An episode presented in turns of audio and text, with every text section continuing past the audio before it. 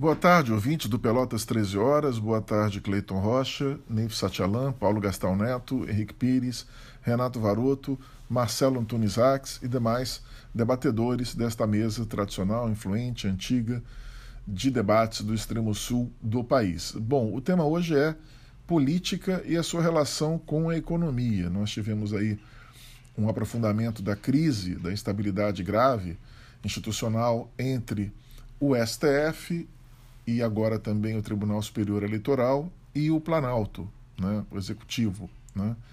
Uh, nós tivemos também um manifesto em defesa da, da, democracia que foi assinado por pesos pesados aí do empresariado nacional uh, e também isso indica uma articulação efetiva fora do âmbito da política partidária contra o presidente no intuito de contê-lo na, na, naquela sua cruzada, naquela sua uh, voz ativa, até de forma agressiva, em relação ao voto impresso. O Centrão apoia o presidente da República, ele tem apoio junto ao Centrão, inclusive na pauta do voto impresso, uh, mas a decisão do ministro Fux de suspender a reunião entre os poderes mostra que o judiciário não quer mais negociar, não quer mais estender um tipo de bandeira branca ou mostrar disposição para o diálogo. Agora, uh, o diálogo, se vier a ocorrer, tem que partir do executivo.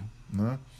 Uh, mas existem, existem manifestações a favor do voto impresso nas ruas e também nas redes sociais e que deram demonstração de força uh, para o presidente. O Centrão está cada vez mais próximo do presidente também nesta pauta. Uh, a nomeação do Ciro Nogueira ganhou um novo patamar com a linha, a estratégia de negociação e de, e de implementação das suas ações adotada pelo Arthur Lira, que é o presidente da Câmara.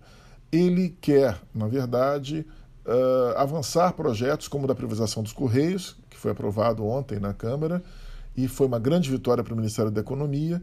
Ele tenta também avançar a privatização da Eletrobras, que também tem uma tramitação mais delicada no Senado, mas ele quer aprovar esse projeto o quanto antes, mas há algumas dificuldades em algumas áreas, sobretudo na reforma tributária e na reforma administrativa. A reforma administrativa está parada, a reforma tributária anda com dificuldade porque há uh, muitas propostas de mudança. Né?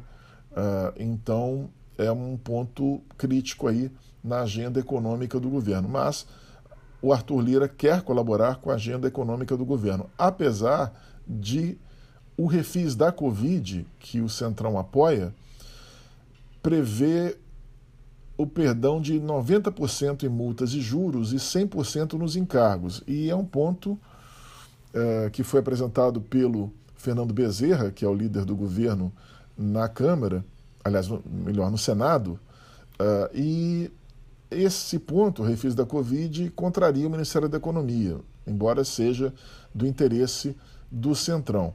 Né? Ah, então, é este o cenário que se apresenta, né? um cenário aí de alguns avanços, como a privatização dos Correios e a possível privatização da Eletrobras, e alguns recuos, como o refis da Covid, né? e também as dificuldades enfrentadas aí na aprovação da reforma tributária e da reforma administrativa. Este é o cenário que se apresenta. O Bolsonaro tenta também aprovar um, uma extensão e um aumento uh, da, do socorro, do Bolsa Família também. Né? E não há dificuldades em relação a recursos para o Bolsa Família. Esses recursos existem porque a arrecadação aumentou nos últimos meses. O problema é o teto dos, dos gastos e como viabilizar este aumento sem ferir, sem afetar o teto dos gastos. Obrigado por me ouvirem. Até o próximo podcast. Boa tarde a todos.